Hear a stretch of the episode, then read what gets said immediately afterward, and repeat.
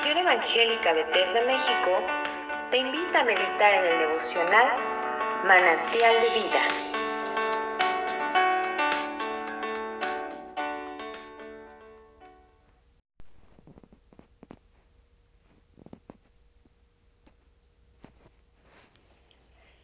Hola amigos y hermanos, buenos días. Soy Ángel Monroy. Vamos a leer el capítulo 27 del libro de Job y a reflexionar en él. Comienza así. Reasumió Job su discurso y dijo, Vive Dios que ha quitado mi derecho y el omnipotente que amargó el alma mía, que todo el tiempo que mi alma esté en mí y haya hálito de Dios en mis narices, mis labios no hablarán iniquidad, ni mi lengua pronunciará engaño. Nunca tal acontezca que yo os justifique, hasta que muera no quitaré de mí mi integridad. Mi, mi justicia tengo asida y no la cederé. No me reprochará mi corazón en todos mis días. Sea como el impío mi enemigo y como el inicuo mi adversario. Porque, ¿cuál es la esperanza del impío? Por mucho que hubiere robado, cuando Dios le quitare la vida, ¿Oirá Dios su clamor cuando la tribulación viene sobre él? ¿Se deleitará en el omnipotente? ¿Invocará a Dios en todo tiempo? Yo os enseñaré en cuanto a la mano de Dios. No esconderé lo que hay para con el omnipotente. He aquí que todos vosotros os lo habéis visto, porque pues os habéis hecho tan enteramente vanos. Esta es para con Dios la porción del hombre impío y la herencia que los violentos han de recibir del Omnipotente. Si sus hijos fueren multiplicados, serán para la espada, y sus pequeños no se saciarán de pan. Los que de él quedaren en muerte serán sepultados, y no los llorarán sus viudas. Aunque amontone plata como polvo, y prepare ropa como lodo, lo habrá preparado él mas el justo se vestirá y el inocente repartirá la plata. Edificó su casa como la polilla y como enramada que hizo el guarda. Rico se acuesta, pero por última vez abrirá sus ojos y nada tendrá.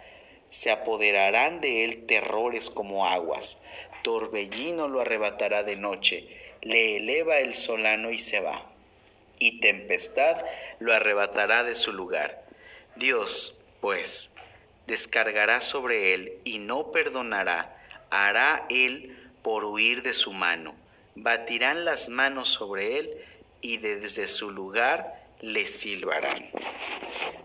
Bueno, hermanos, pues nuevamente nos encontramos con un capítulo, un pasaje, una reflexión de Job un tanto cruda para el injusto, para el impío, para el que no tiene amor y temor de Dios. Y comienza diciendo nuevamente esta idea de que de Él no va a depender y de que de Él no va a salir una palabra que menosprecie o que sea indignante para Dios, inclusive en la condición en la que está viviendo.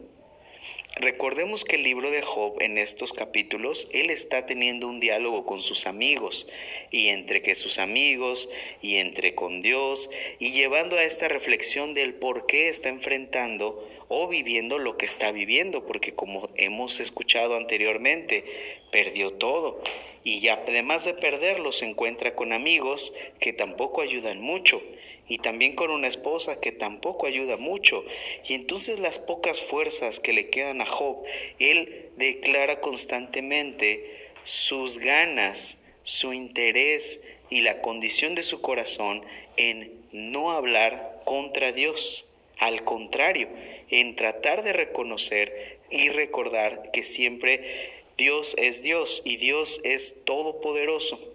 Sin embargo, aquí cuenta ¿Cuál es el futuro de aquellos que no tienen temor de Dios? Y no se trata de temor hablando como miedo, y tampoco se trata de que Job les desee ese mal a las personas, porque también sería sospechoso pensar cómo es que alguien que ama a Dios puede desear el mal a las personas. Pero más allá de desear el mal o más allá de estar desconectado del dolor de las personas, del dolor del prójimo, Job está abordando una idea.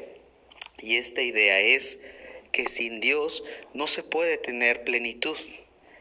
Que sin Dios, no importa lo que trabajes, no vas a estar lleno, no vas a estar saciado. Que sin Dios, no importa cuánto tengas, no vas a hallar la paz.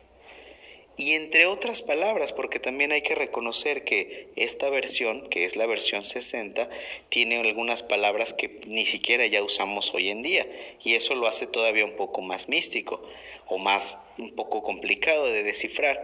Pero quedémonos con esta idea, quedémonos con la idea número uno, de que recordemos a nuestro corazón y como decía el salmista, recuerda, bendice alma mía al Señor. El salmista David nos dice y nos invita a que reflexionemos y a que le digamos a nuestro propio ser, como si dijéramos, mí mismo, mí mismo, recuerda quién es Dios, recuerda lo que Él ha hecho en tu vida, recuerda lo que Él puede hacer por ti, lo que Él está haciendo en tu vida.